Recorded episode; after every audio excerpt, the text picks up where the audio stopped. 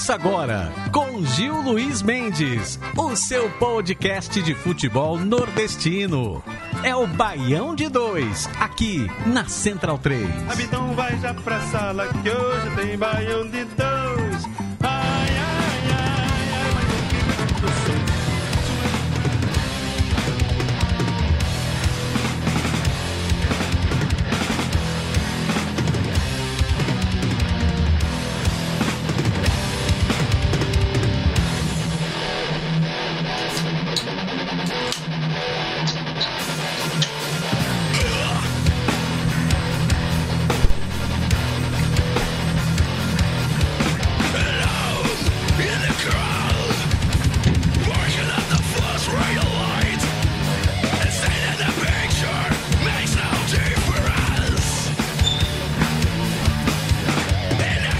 Se assustem, isso aqui ainda é um programa de Nordeste de futebol, mas hoje, como ele vai ter é, referência nordestina, vai ter muita referência nordestina, mentira minha.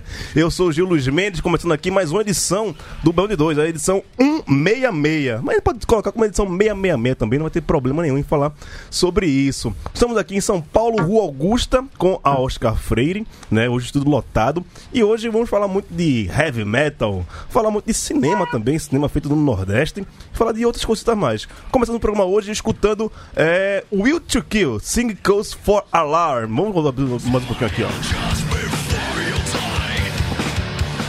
E antes de passar para os nossos é, representantes de sempre, meus companheiros aqui de bancada da semana toda, vou passar a palavra para o vocalista da- da- dessa música, Wilfred Gadelha, o Olá, mundiça! doutor Will Kill. Como vai, Wilfred? E aí, Gil, aí, Pereira, aí, Leandro, aí, Luiz, aí, Maurício Tagino. Alô, Juliano, que está nos ouvindo lá do Recife. Valeu, galera. Feliz pra caralho de estar aqui nesse programa. Com a sua bela peita aí do, do Náutico, né? Mostrando aqui na live do Facebook aí, ó. Isso. Bela camisa. Hoje o, negócio promete. E como ele já anunciou também, estamos aqui com. Eu te falo, tem que fazer o currículo do homem, né? De, de Wilfred, que é jornalista, Puta documentarista, escritor e homem também, né? Às vezes. E estamos a- ao Skype também, direto do Recife, hoje, com Juliano Dornelles, premiadíssimo diretor de Bacurau, que eu confesso a você, Juliano, que estou numa expectativa do caralho pra ver logo esse filme, viu? Opa, boa noite aí todo mundo. É, obrigado pelo convite aí, pessoal. E é isso, é, o filme vai o filme vai estrear agora, né? Dia 29 de agosto, é, nos cinemas brasileiros. E a gente vai fazer uma série de pré-estreias em várias capitais. Então é só acompanhar aí pela internet nosso perfil no Twitter e as novidades todas estão sendo divulgadas por lá, né? É, eu- é. Hoje a gente vai falar bacana, bastante de cinema também. O Wilfred tá em São Paulo gravando filme também, tá, tá fazendo aqui numa época que o cinema, a cultura como um todo no Brasil vem sendo perseguida. A gente vai falar muito como é que se fazer cinema no Nordeste, né? Em Pernambuco, no caso.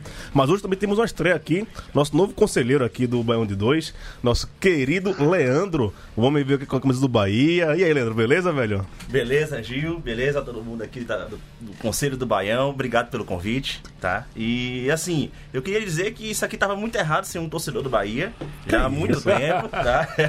tava, Irlan Simões tava dominando aqui, não tava legal esse negócio, certo? Mas agora eu cheguei, bora Bahia minha porra, e vamos lá. Vai, vai, vai. E aqui o, o meus headbangers, né? Eu trouxe aqui o- a, a, a, a, pa- a patota headbanger do, do, do Band 2. Maurício Tagino. Como é que você tá, Taja? Beleza? Eu, tranquilo, velho. Eu- tá tudo empatado, né? É. No futebol e na vida, tudo empatado. A sua vida é um grande empate. Todos nós, né? No fim das contas. É É. empate. Pronto, aí você viu seu microfone agora e passa pra Pereira, que tá de cabelo, cabelo cortado, bonitinho. Tô, velho. É o Power Trio do metal aqui do Baião de Dois. É, essa camisa aí, é, é, que banda é essa aí? É ah, o Ghost, Ghost. né? Ghost, que os americanos chamam de Ghost BC. É, Ghost BC, porque lá teve problema de marca, mas é só o Ghost mesmo, é uma- a banda sueca. Entendi. Nosso hacker russo, ali direto da- das Alagoas. Fala, Luiz.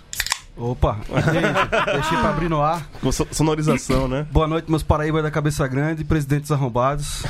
Vamos lá. Já vim ouvindo no caminho no trem lotado, já vim ouvindo Malefactor pra entrar no clima. Oh, Um abração pra Vlad aí, gente, da melhor qualidade. Os caras são foda. Mas vamos abrir aqui com os destaques do programa de hoje.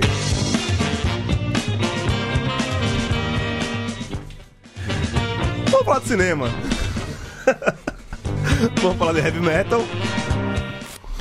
Se sobrar tempo, De Gilberto seus três gols.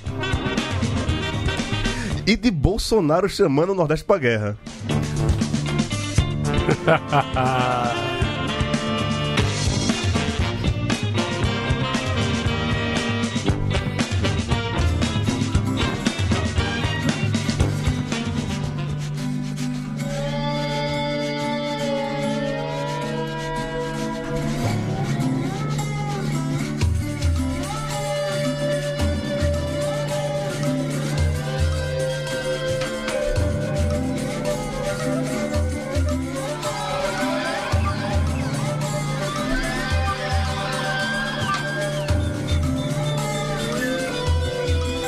a gente vai deixar aquele BG, a trilha sonora, o disco Rastros da banda Cangaço, que você tá vendo aí. Parece uma banda regional, é uma banda regional, mas que tem um. É uma banda de heavy metal com é, influências regionais. O Wilfred pode falar bem melhor pro- do Cangaço pra gente do que eu mesmo, né? Cangaço é uma banda muito foda. Cangaço é uma banda que, é, é, é, nas palavras de Matias Canuto, que é guitarrista de Desalma, eles conseguem ser ao mesmo tempo pesado o tempo todo e regional o tempo todo. Então, assim, é uma banda que foi a primeira banda brasileira, pernambucana, na verdade, a tocar no Festival de Wacken, né, lá na, na Alemanha, em 2010. Os caras ganharam aqui a, a seletiva nacional. E, assim, são, a banda é muito foda. O Rastros é um disco de 2013? 2013. 2013, é. Eles já gravaram um EP depois chamado. Caralho, esqueci o nome. Mas tem cover de Chico Science, cover de Zé Ramalho, de Alceu Valença. Muito foda o disco. Estão gravando coisa nova aí, vai vir com sanfona. Esse disco agora vai ter sanfona. É. Pereira, você já foi no Festival de Vaca, quando morou na, na Alemanha? Eu não fui, cara. Não, a família que eu morava não, não permitiu, então não Você mora, ir, mora mas- com os presbiterianos lá, né? É, eu, com, com luteranos. Amish, Amish, Amish. luteranos. É, mas, se eu não me engano, o Torture Squad foi antes, em 2007. É, eles venceram. É verdade, é porque eu- a, a minha, a minha palavra, assim, porque tu sabe que Pernambuco, Pernambuco é um mundo, né? Entendi, é, a não, primeira banda pernambucana, a primeira banda brasileira, claro. Ah, ok. E só pra gente começar a falar aqui, a gente fala muito de. A desculpa do programa é futebol, mas aí, ultimamente tá falando muito mais de futebol, umas coisas do Nordeste, da situação atual da política nacional e também nordestina. Eu queria já puxar o, Juliano aqui pra conversa, porque a história de, de Bacurau é uma, uma, uma ficção futurista, uma cidade quase que pós-apocalíptica, né? E dentro do, do Nordeste. Ô, Juliano, a cada dia tá ficando mais perto de viver um, ba- um Bacurau? É, veja bem, é, a gente, eu e Kleber, a gente desenvolveu esse roteiro durante muitos anos, né? E a história ela passou por vários momentos, né, de transformações assim. Mas teve um ponto específico, né, no, no trabalho do roteiro que eu e Kleber a gente separou oito meses da nossa vida para trabalhar de segunda a sexta, de nove da manhã até seis da noite, sabe? Para chegar nessa versão final, né, que foi a versão que a gente filmou. Só que esse período, é, a gente estava vivendo uma coisa já muito esquisita, no... esquisita para a época, né? Agora virou é, é uma coisa normal, né? Entrou na normalidade, né? Que, é, que era a iminência da eleição de Donald Trump é, para presidente dos Estados Unidos, né? E, e aí isso teve um, um impacto né, na, na, no direcionamento assim, de para onde a gente queria levar a história do filme. E, e aí a gente é, fez um, um exercício de imaginação é, em torno dessa, dessa arrancada é, fascista, obscurantista, né, que, que a gente estava começando a sentir já, aqui no Brasil também. Mas nessa época a gente nu- nunca nem, nem pensava na possibilidade é, desse cara aí, desse, desse merda aí, desse presidente, é, ser eleito, né? Era uma piada, ainda era uma piada. E, e aí o filme, sim, era um filme futurista, mas hoje, é, a- é, hoje já não tanto, né? Mas eu não diria que é pós-apocalíptico não, porque é, é como a gente também está vivendo, né? São, são coi- é, é, as coisas elas vão, as coisas vão acontecendo aos poucos, né? É, a, a- o- a ditadura, né? Esse movimento de repressão ele vai, ele vai acontecendo devagarzinho. Você não, não sente tanto. E aí, quando você dá conta, se dá conta, a coisa já está totalmente é, estabelecida. Então, eu acho que foi por aí. Mas, mas muito mais baseado numa coisa em relação assim, ao mundo, né? mais do que uma coisa local. Mas aí a gente fez esse exercício de imaginar como seria local, né? coisa local. E no, no início do filme, é, a gente põe uma cartela dizendo assim, né, daqui a alguns anos. E de uns tempos para cá a gente percebeu quase quase na hora assim de, de, de, fechar o fechar o filme a gente pensou na possibilidade de pô talvez a gente precise trocar isso aqui em vez, em vez de ser daqui a alguns anos talvez fosse melhor a gente colocar daqui a alguns meses. Ou em breve né? Pois é. Mas mas não a gente manteve a, a coisa mais fabular mesmo de daqui a alguns anos. É, e é isso, mas eu não, eu prefiro não falar tanto, entrar tanto nos detalhes, né? Porque eu espero que todos vocês assistam o filme no sim, cinema, sim. que é o jeito certo de ver. Até porque a gente é, filmou em lentes anamórfica Panavision. Porra! Dizer, uma, Porra. Isso, isso, quer dizer é, o quê? Em, em, em, língua de leigo, isso quer dizer o quê? Isso quer dizer que a gente usou lentes é, de tela larga, é, feitas, fabricadas há 40 anos atrás, 50 anos atrás, lentes americanas, né, do cinemão hollywoodiano mesmo. Do caralho. Então, é, essas lentes já fizeram muitos filmes que vocês é, com certeza já viram. Por exemplo, Duro de Matar foi, foi, foi filmado com essas lentes. Uhum. E, e, eu acho que a experiência de ver o filme no cinema, né, com essa imagem tão, tão é, cara pra gente, né? Cara em todos os sentidos.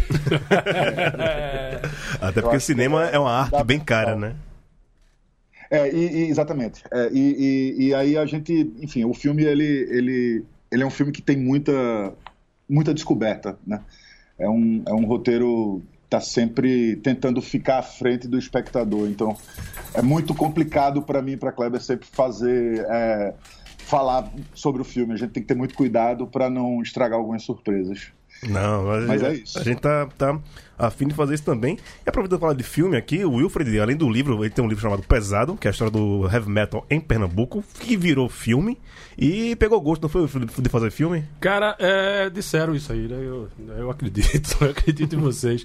Não, na verdade, é só pra, pra dar uma, uma espécie de correção, um claro, um ao vivo. Não é bem um filme que a gente tá fazendo aqui. A gente tá fazendo uma série ah. de documentários é, sobre o Nordeste nos anos 60 né, no Nordeste em tempos de Guerra Fria.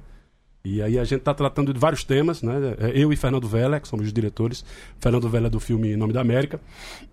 E a gente está tratando de vários temas do Nordeste, dos estereótipos do Nordeste, da, da questão da seca, da questão da educação, de, sobre vários prismas, sabe assim? É um negócio que tem sido muito interessante. A gente tem viajado obviamente pelo Nordeste e, também vindo aqui para São Paulo, que é a maior cidade do Nordeste, fora do Nordeste.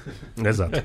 e estamos conversando com um monte de gente aí para entender o que é que aconteceu no Nordeste nesses últimos 55 anos e alguns meses. Uhum.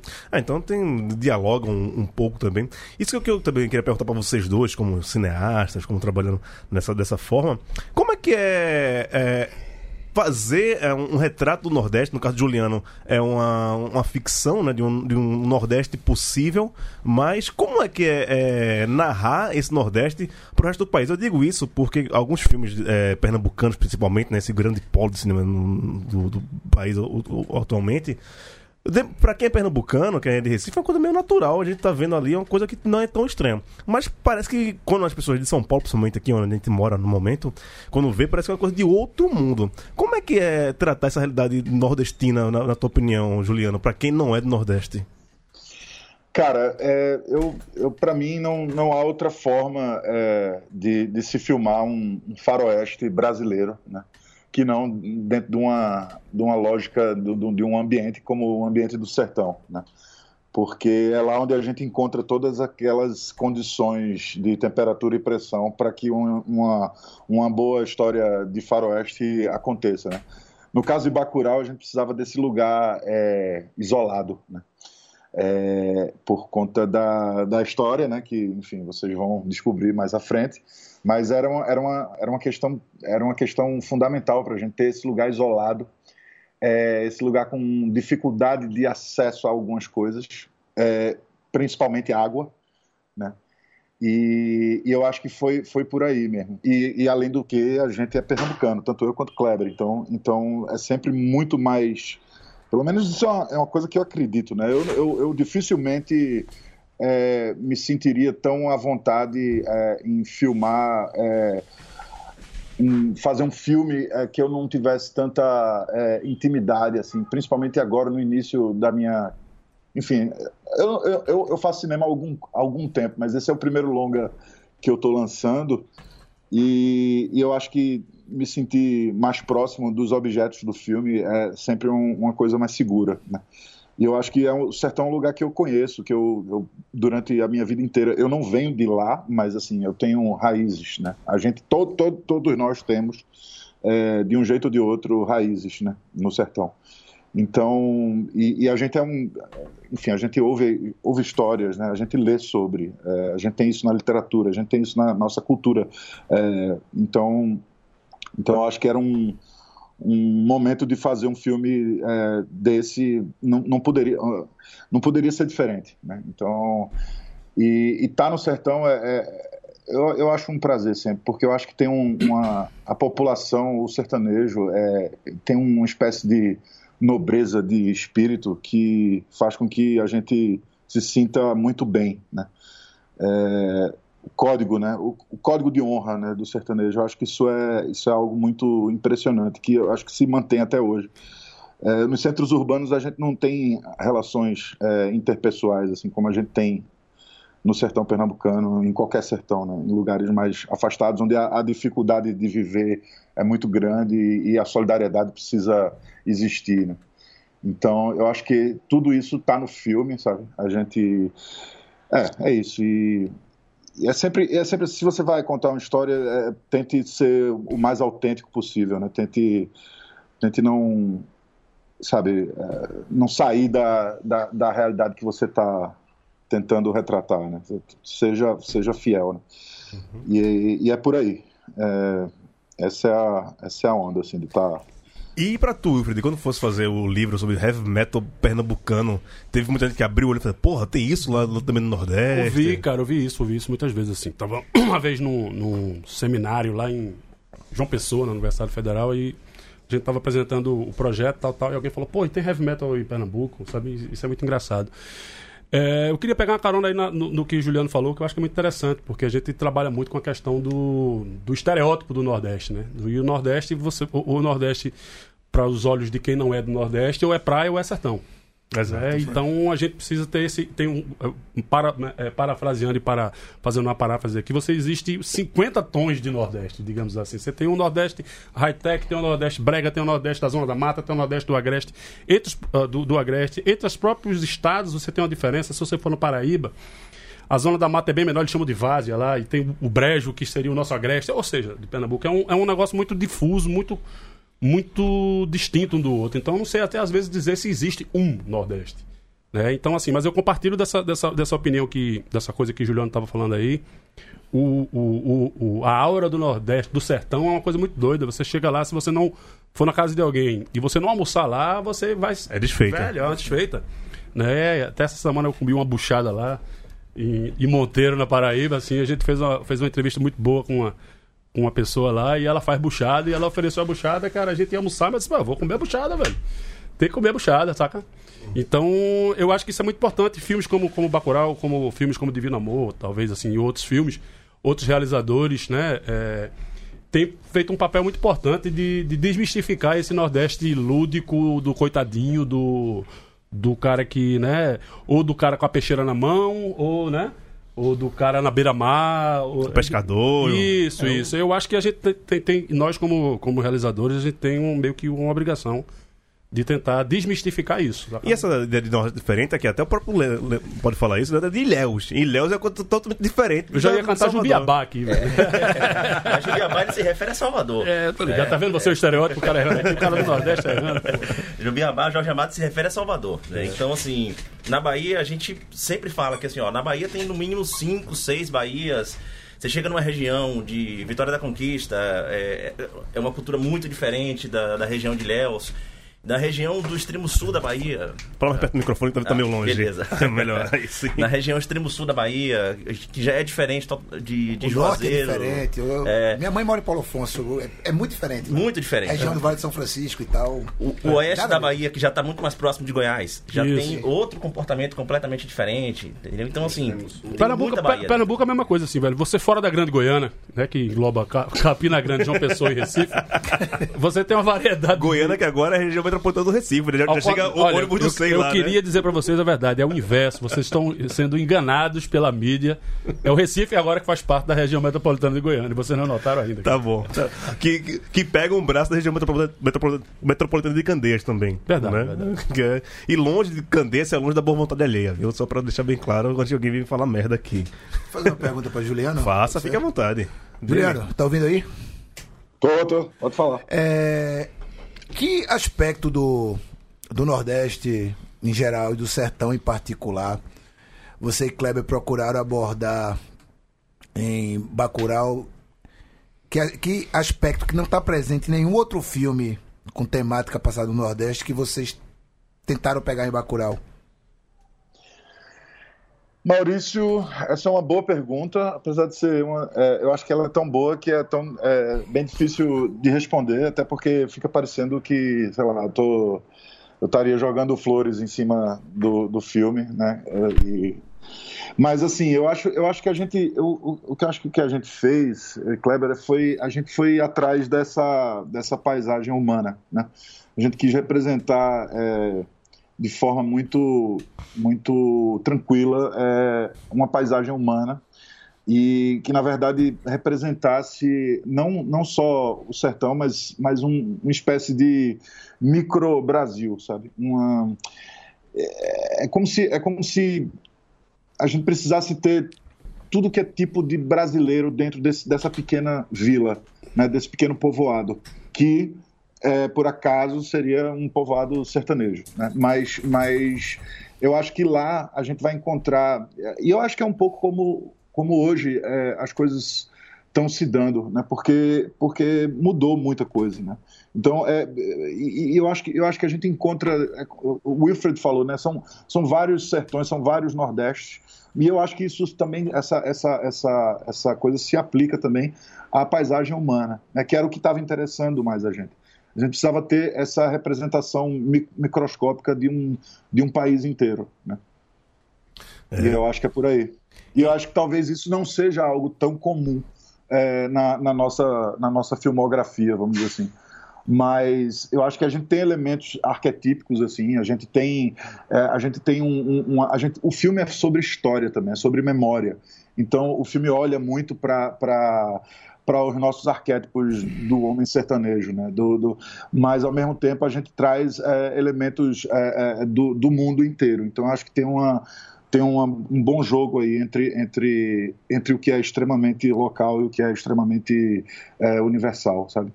No filme.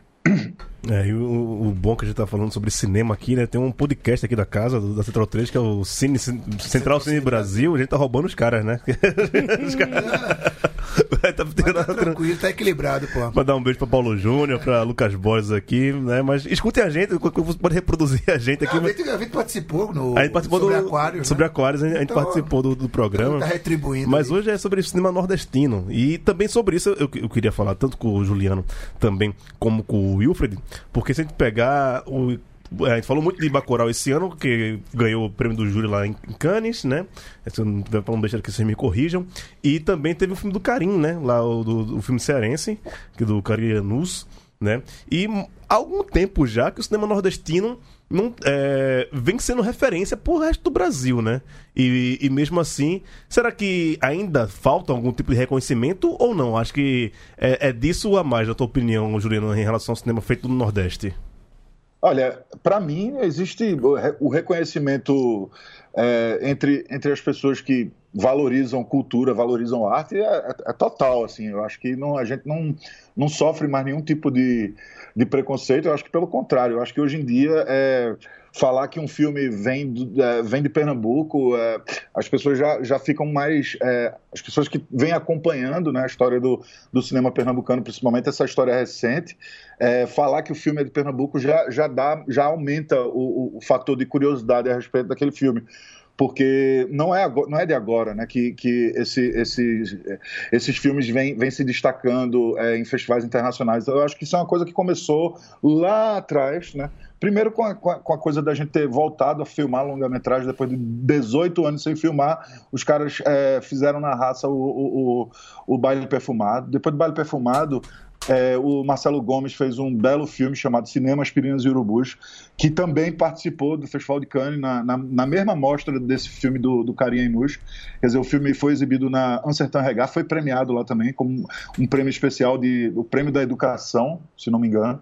Enfim, é, é, alcançou um prestígio internacional enorme.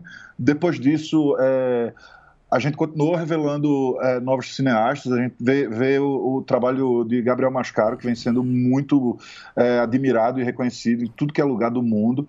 É, tem os filmes de Kleber, né? não, não precisa nem, nem lembrar, né? desde o Som Redor, já, é, do Som Redor, depois Aquários e agora Bacurau, né? É, vem uma, uma, como se fosse uma, uma escada ascendente, assim, né? de sucesso, né? uma coisa que um, um, filme meio que prepara o próximo e, e, e cada vez mais é, é, é, a gente tá, tá eu, eu digo a gente porque eu participei dos outros dois filmes eu fiz a direção de arte dos outros dois filmes então eu tenho muito orgulho de ter, ter feito. Enfim o que eu estou querendo dizer é que para quem é de para quem se interessa por cultura quem valoriza a cultura não é, não é nenhuma novidade, não é nenhuma.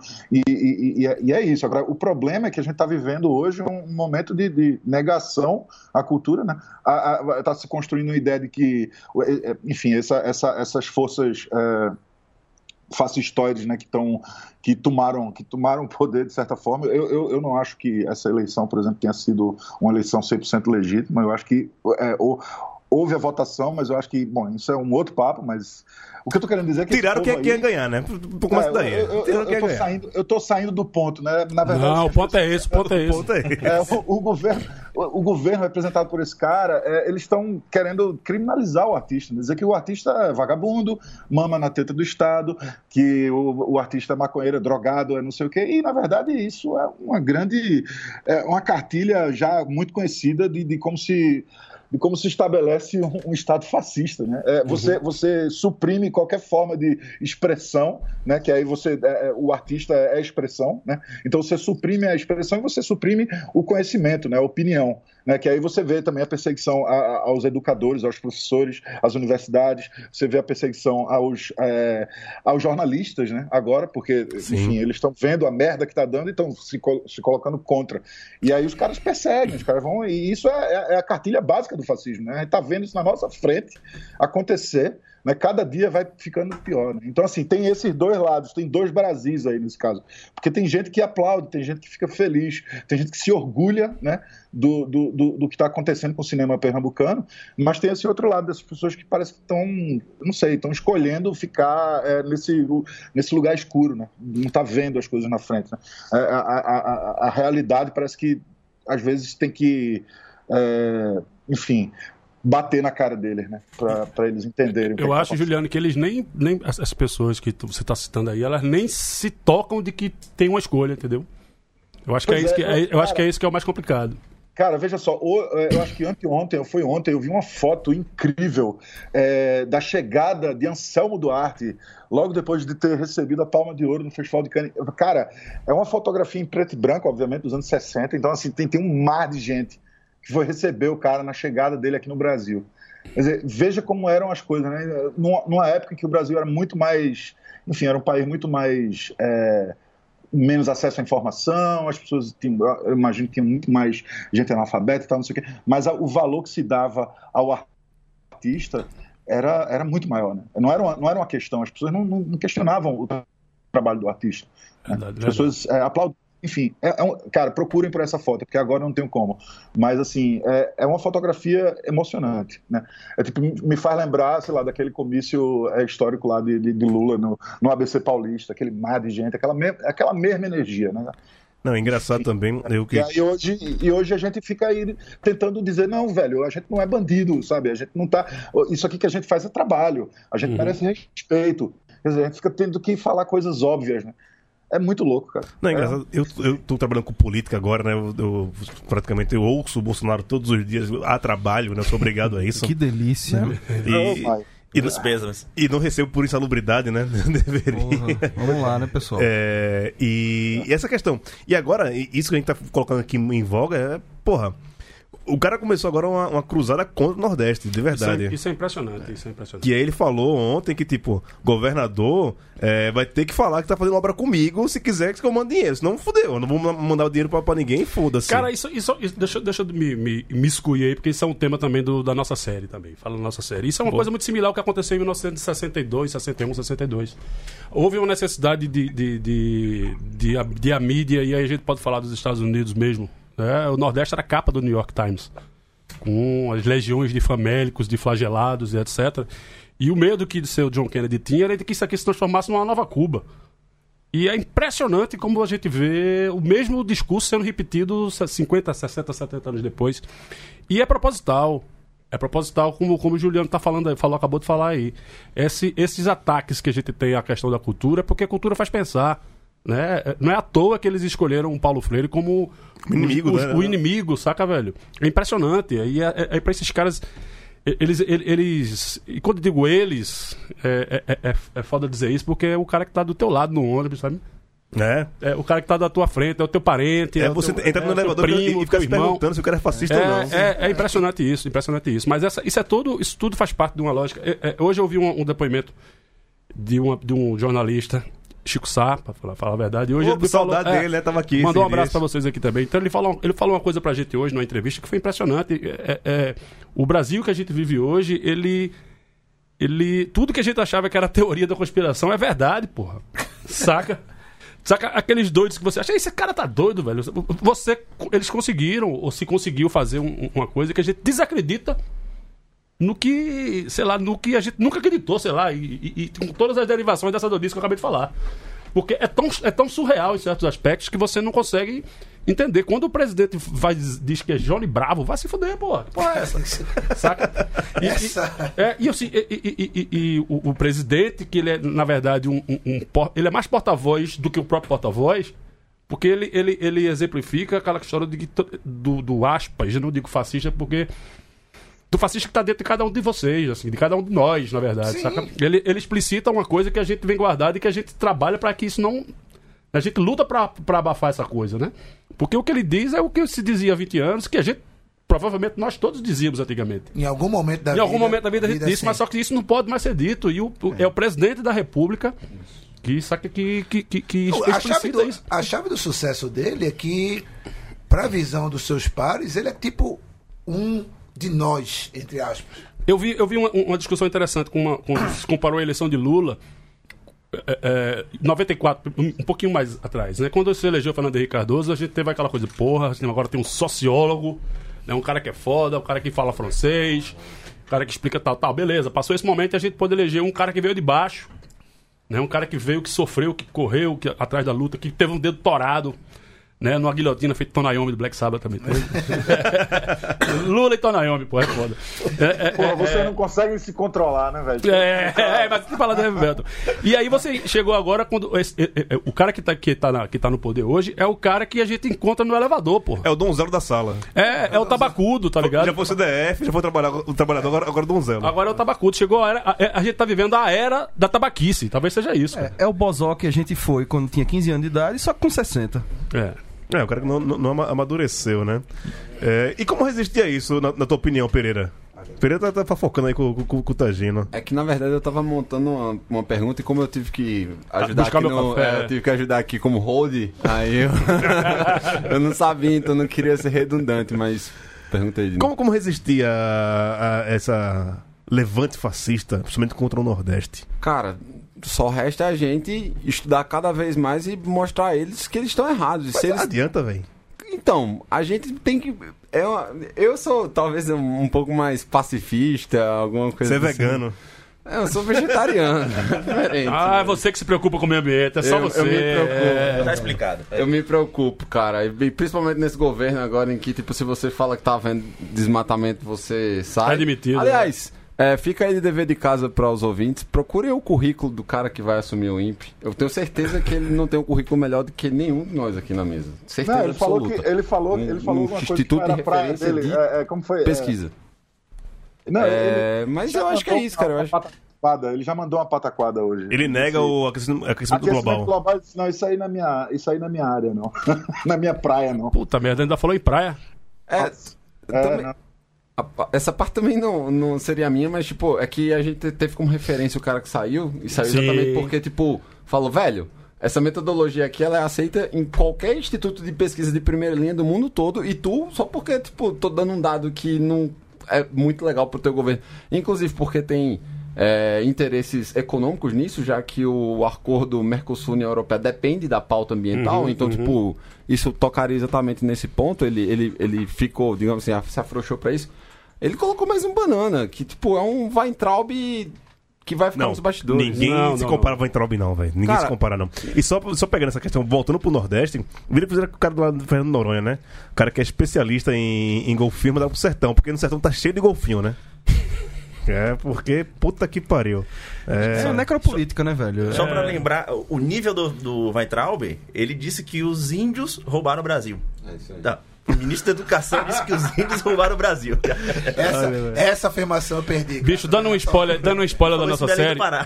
Dando um spoiler da nossa série, a gente entrevistou uma, um- uma senhora de 83 anos lá em Angicos, Rio Grande do Norte. A gente perguntou a ela exatamente porque- como é que se faz pra resolver. Ela falou: só matando. Eu, tô, eu- tô com essa senhora, viu? Eu tô- tô- Desculpa concordar, mas é isso. Vamos só ah, subir aqui um pouquinho o som pra ouvir um pouquinho mais de cangaço e ouvir o pessoal que tá aqui no Facebook mandando mensagens aqui pra gente. Será que tem alguém? Vamos ver.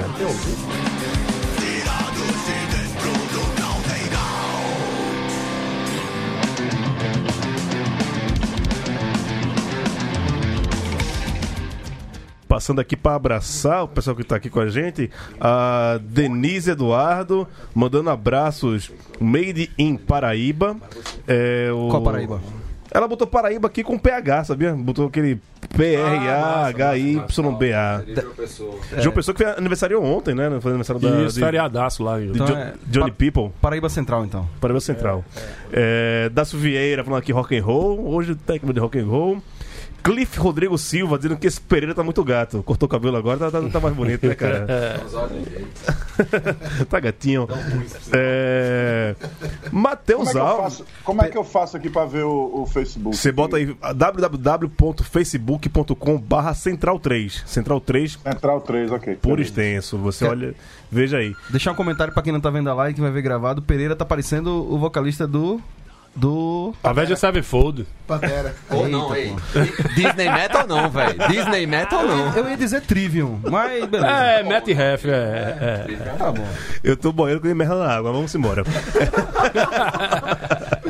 É, quem mandou comentário aqui foi Matheus Alves, que é um, um que assina, assina a trilha sonora do, do Bacurau, né? Grande menino Matheus, ele e o irmão dele que assina a trilha sonora.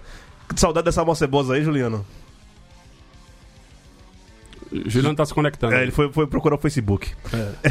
Aqui, aqui, achei, achei, achei. Achou? Eu tava falando aqui de Matheus Alves, ele tá, tá me chamando aqui pra tomar uma no espetinho da Angélica, que Matheus agora é quase meu vizinho aqui na dos Campos Elíseos. E ele que assina também a trilha sonora do, do Bacurau, né? Ele e o irmão dele, não é isso, Juliano? É, não, eles são, eles são dois músicos talentosíssimos aqui de Recife.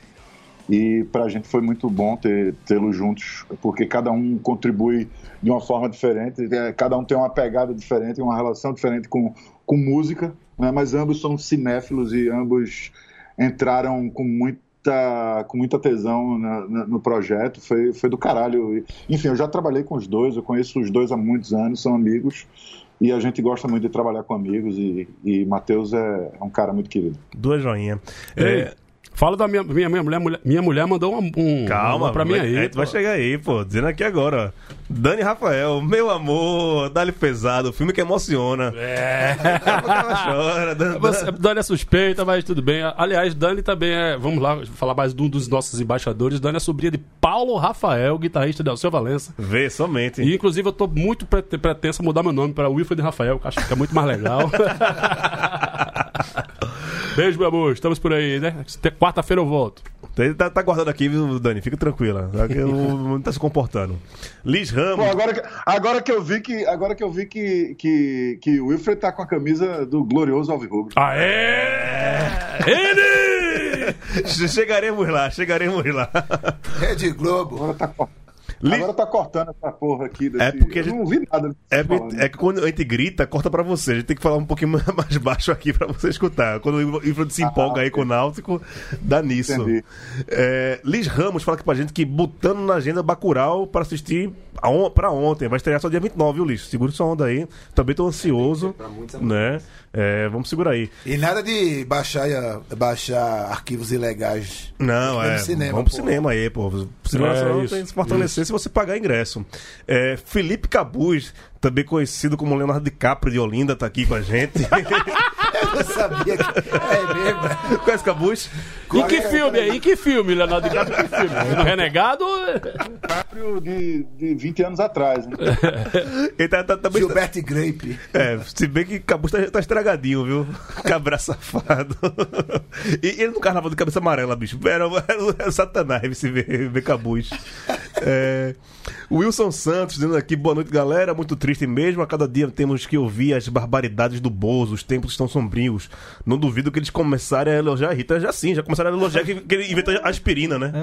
É. Impressionante, cara. Esse negócio foi foda. O cara inventou um negócio de 1899, cara. Foi. Porra. Usar câmera de gás ele não quer, né? Nele mesmo. Olha, piada com o Holocausto sempre é problemática. Vamos ver. Ah, Alex Rodrigues dizendo que o Bo, ah, Bozo acha que ganhou a eleição e com isso ganhou o Brasil pra ser dele.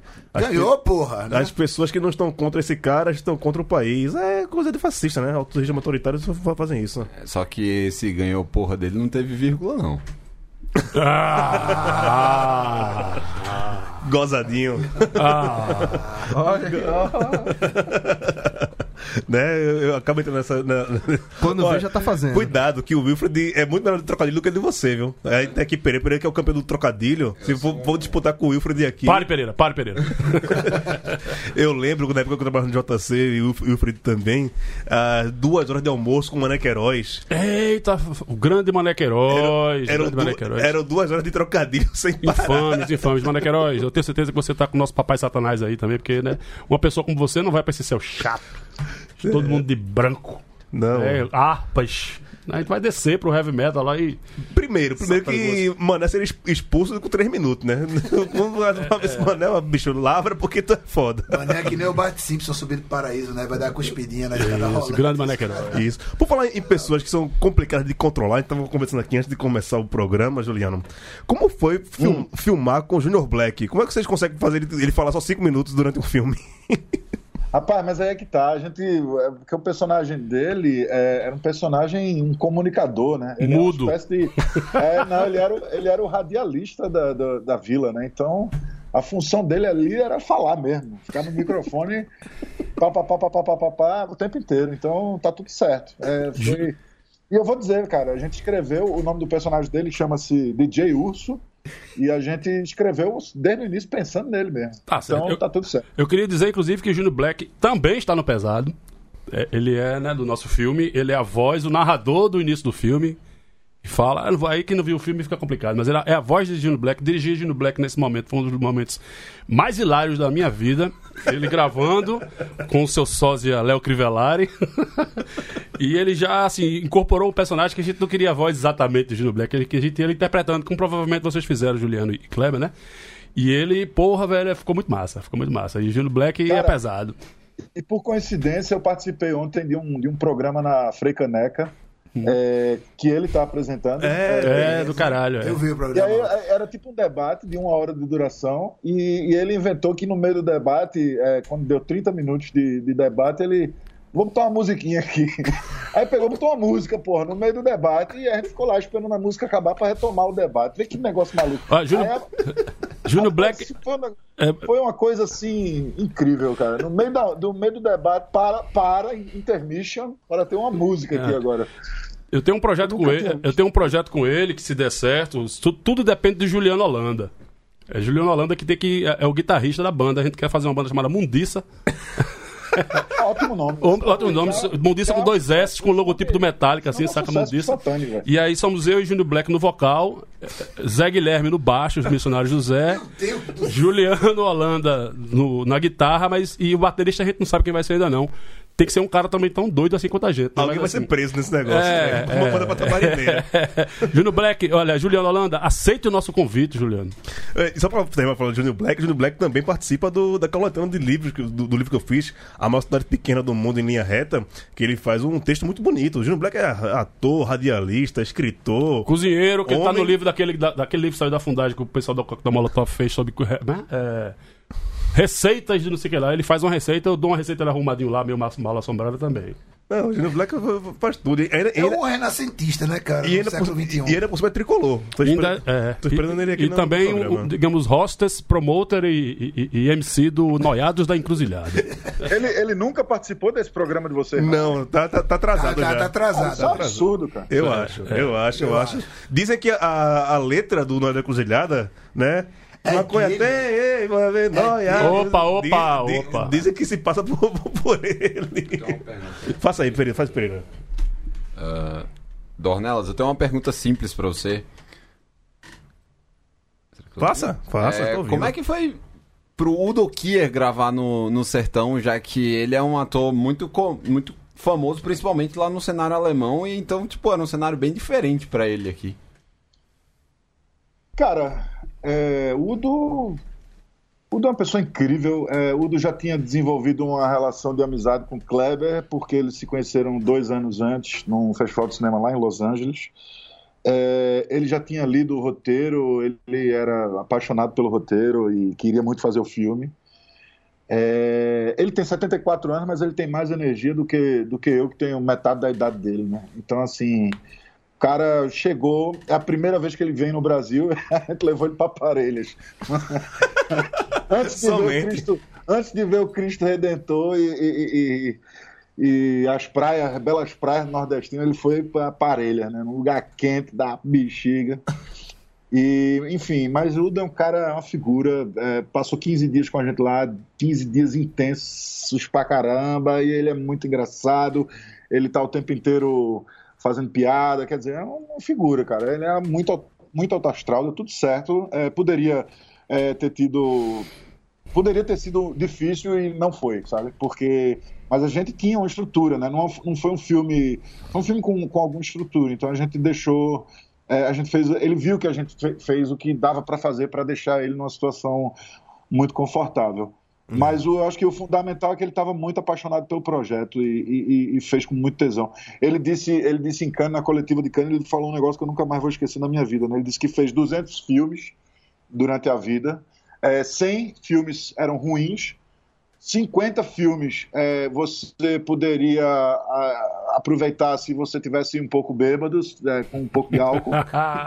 e os outros, os outros 50 eram bons. Mas esse aqui eu chorei. Porra. Foi foda. Porra. Foda. E de fato ele chorou. Quando você vê a imagem lá dos aplausos lá no final da, da, da, da exibição do filme no, no palé do festival, lá em Cannes, ele tá com os olhos, é, enfim, vermelhos, né? De, de choro, de emoção. Foi foda. Então, massa.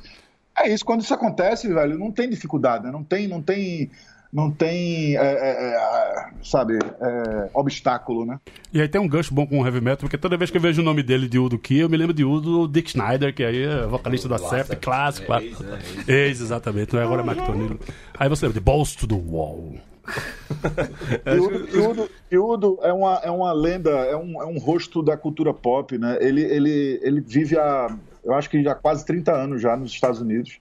Quer dizer, ele tem muito mais uma coisa, ele tem muito mais uma, uma vivência de, do, do- da coisa de Hollywood e tal, daquele Star System ali, do que, do que de fato ser um alemão, né? É, então eu acho que isso dá uma certa, dá uma lógica mais, não sei, cosmopolita para ele. Ele tem uma, ele tem uma curiosidade muito grande é, de, é, de vida, assim. Ele está sempre querendo viver coisas novas, assim. É uma coisa que você percebe muito fácil assim nele.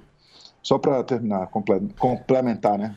Eu tô achando massa que chegamos a 50 minutos do programa, ainda não falou um real de futebol hoje. Nem de heavy metal, porra. Nem de heavy Pelo metal. visto, nem Porra. A gente volta. Eu tô aqui amanhã também, pode me chamar aqui. Você quer falar de, de- de heavy metal? Qual é a maior banda de heavy metal do, do, do Nordeste, na sua opinião, Pereira? Do Nordeste? É. Ah, velho, eu vou puxar a sardinha pra o. Pelo menos atual, contemporâneo, eu considero o Orcussed, que é lá de Campina Grande. Porra, grande banda, manda os meninos lá. Exato, uma banda boa.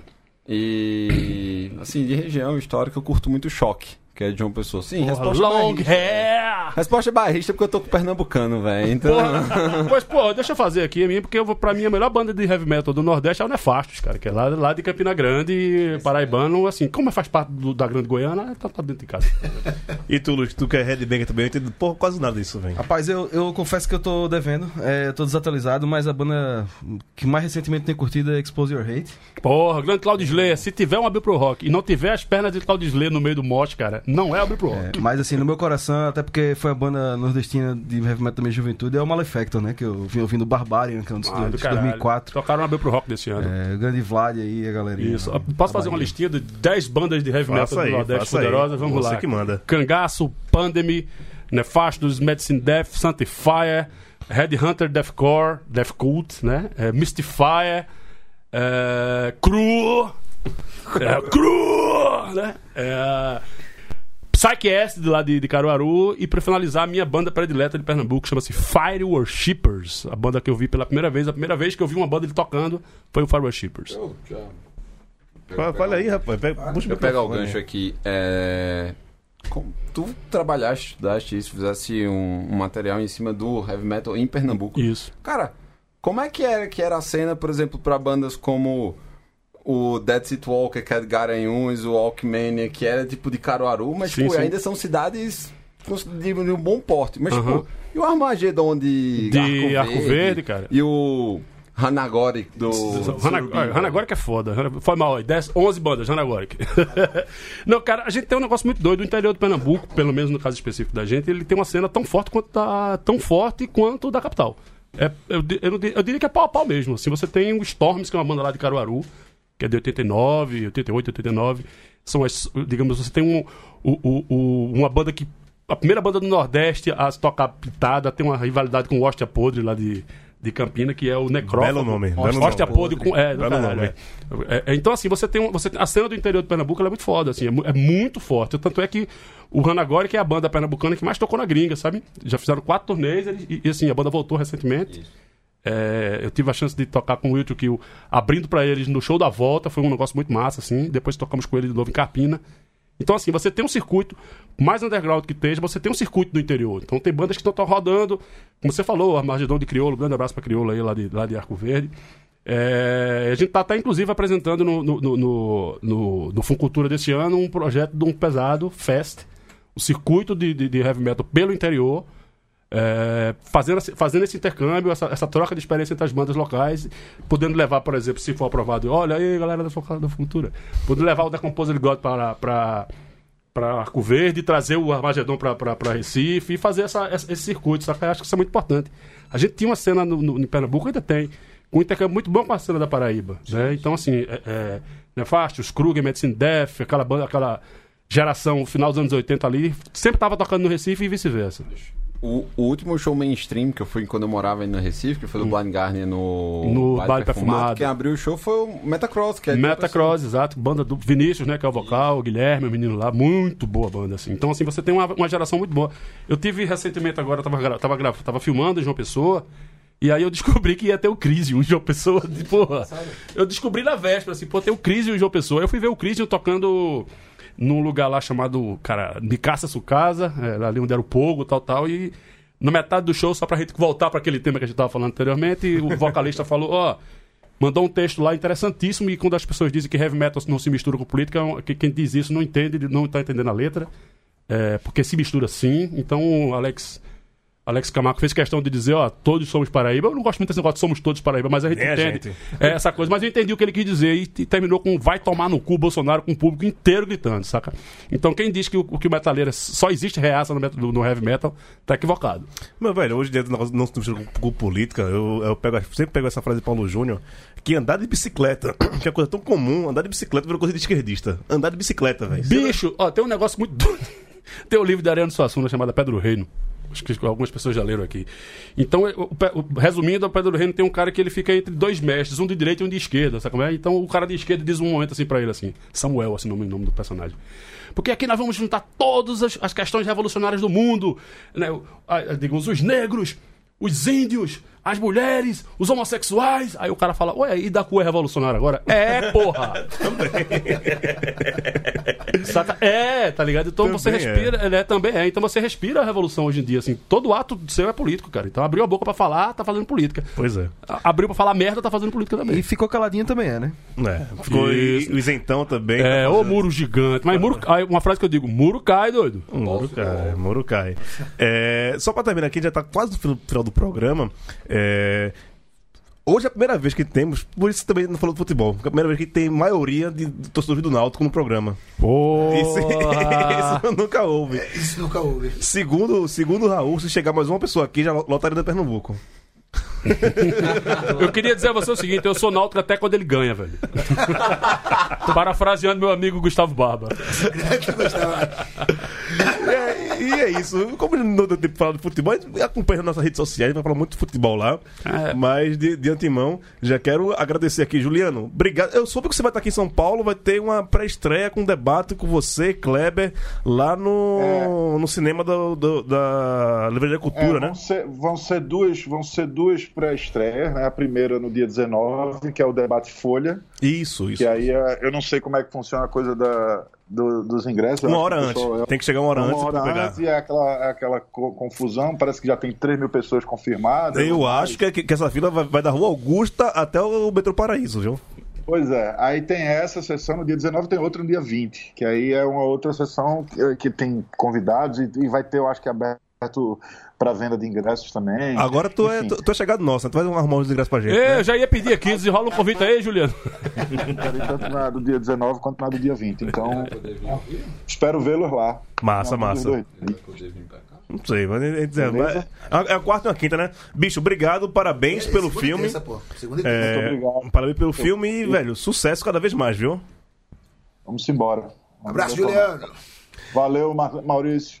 Valeu a todos vocês aí. Pereira é o nome do outro que eu esqueci. Leandro. Leandro, Leandro e. Luiz Wilfred. também. Valeu. E Luiz, o E Wilton. Luiz também. A rapaziada toda aqui. Caralho. É isso. Valeu, valeu. Um Valeu, meu velho. vocês. Obrigadão. É. Wilfred, meu velho, porra, que saudade eu tava de você, velho. Rapaz, Fazia eu, tempo que eu- gente eu- não, eu não que- se trombava, eu, né? eu queria te dizer a mesma coisa pra você, mas eu não consigo.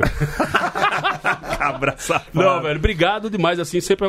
Não é a primeira vez que você me, você me convidou e eu não pude, uma época, eu acho que disso. Sim, não, sim, não era sim. Esnobando, não. lançar o livro aqui. Foi fui no- buscar contigo. foi lá no hotel. Tu viajou no domingo. Foi, foi, foi. terça. Eu queria, velho, agradecer. Eu acho que iniciativas como essa sempre são muito interessantes. São, são temas que sempre são bons ser colocados né, na, na roda. A gente precisa discutir as coisas, precisa se falar.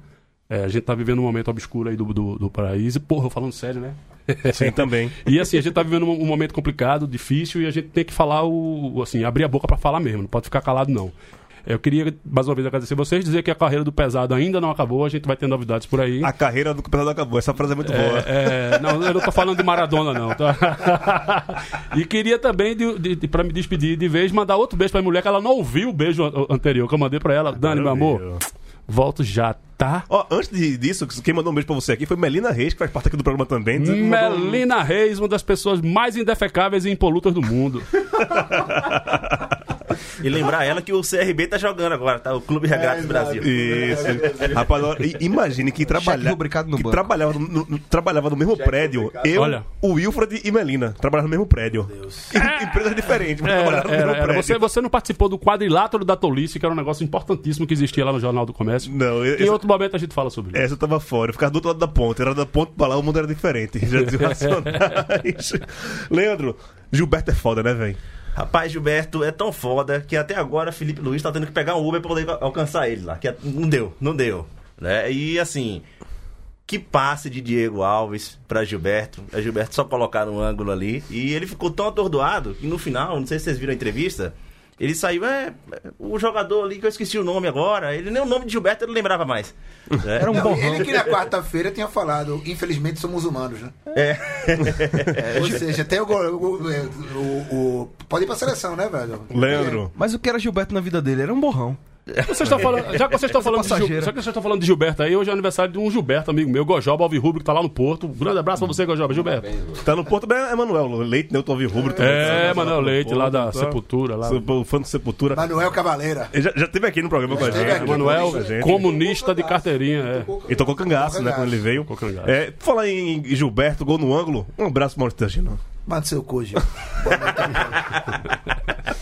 Pois é, vamos pegar a deixa do lado do Luiz. Ou do, do Leandro. Beleza, Leandro? Um abraço. Pereira, obrigado pela sua consultoria em metal nordestino aqui, que você é nosso, nosso consultor. Que é isso, galera. E é, aproveitar aqui o, o Wilfred e falar, velho. O Wilfred ou Wilfred? É, Lá em Goiânia viu o Fred. A turma disse que quando eu passo da, da fronteira entre Goiânia e Itapissuma, eu mudo o nome, tá ligado? Aí fica o Wilfred. Então, beleza. É, velho, se vocês quiserem interagir com a gente, tipo, tem muita banda nova do Brasil e de fora também na cena que são muito boas, mas o, o gênero voltou pro, pro underground. Não é que deixou de existir Isso. coisa boa. Não, tem coisa boa pra caceta, velho. Troca ideia lá com a gente que a gente faz indicações lá. e- Só verdade, falar em metal, o, que é uma galera que a gente adora, que sempre manda alô pra eles. Hoje o Eduardo apareceu aqui, o Eduardo Henrique, que é a galera lá do Motobangers, a torcida do, do Motoclube, que é dos metaleiros lá. Ele pediu aqui Melhor uma, torcida do Brasil. ele pediu aqui abraço pro Motobangers, que é Motobangers Metal Rubro Negro, que é o nome da, da torcida lá do Papão, lá do Maranhão. E, Acertaram no gênero e nas cores. é, e um abraço pra vocês que curtiram o Moa lá em São Luís. Porra, eu fui, cara! Eu fui, eu fui, eu fui. Eu fui pro Moa, porra. Eu me fudi. Eu fui pro Mo e voltei com uma palheta do Dave Mustaine. Comprasse por 50 conto. Aí, aí é pra se amostrar? é? Pois eu abri pra Dave Mustaine. E só pra terminar aqui, Luiz, dá, dá, dá o seu recado final e falando aqui do evento que vai ter sábado, né? Com o nosso amigo. O que isso aqui foi, foi, foi cancelado? Não, né? Não sei, não sei. Não, ah, isso aqui é. Só pra detalhe. falar aqui. vai, que- Quem, quem tá aqui em sábado é nosso amigo João Carlos Cunha, nosso ministro da Justiça da, da Canudos, quando a gente se, se separar do Brasil. Ele vai ser nosso ministro da, da Justiça, amigo do Flávio Dino, né? Lá do Maranhão, já que a gente falou aqui. Rival do, do, do Motobangers, do, do Sampaio. Mendoncense. Vai estar aqui sábado para falar num seminário que o tema do seminário é Chegou a vez das novas masculinidades, que é para falar desse- do papel do homem no futebol, né? Porque co- como afasta com essa masculinidade tóxica no futebol e tal. Então quem tiver aqui em São Paulo sábado, vale, dar uma- vale a pena ir lá e escutar João, que é uma voz. A voz dele é feia, mas ele, é uma- ele tem muito a dizer. Gil, eu posso fazer uma pergunta antes de terminar, velho? Faça. Como é que tu se transformasse em, em locutor de rádio? Porque tu é péssimo, porra. Eu sou gago pra caralho. Caralho, impressionante. Então tu, Eu tu pode, eu gago posso, pra caralho. mas, mas todo mundo pode, pô. O importante é ter, ter conteúdo. Eu não tenho muito, não, né? Mas Claro a, cara, é isso. a cara- Até o Santa Cruz volta e meia campeão, pô. a cara de pau é maior. Volta e meia, bons tempos do Náutico. Luiz, beijo. Gil, obrigado, obrigado. Pro- Provando mais uma vez que os melhores episódios são os que eu não falo nada, fico só ouvindo aí, aprendendo. É, e pare de falar que o pesado não se aposentou, porque senão você se a contrata, tá? Por favor. Um beijo, e um beijo Isabel, que como Deus não dá asa à cobra, ela que entende tudo de cinema não está aqui, estou eu que não entendo nada. Maravilha. Beijo, abraço, falou.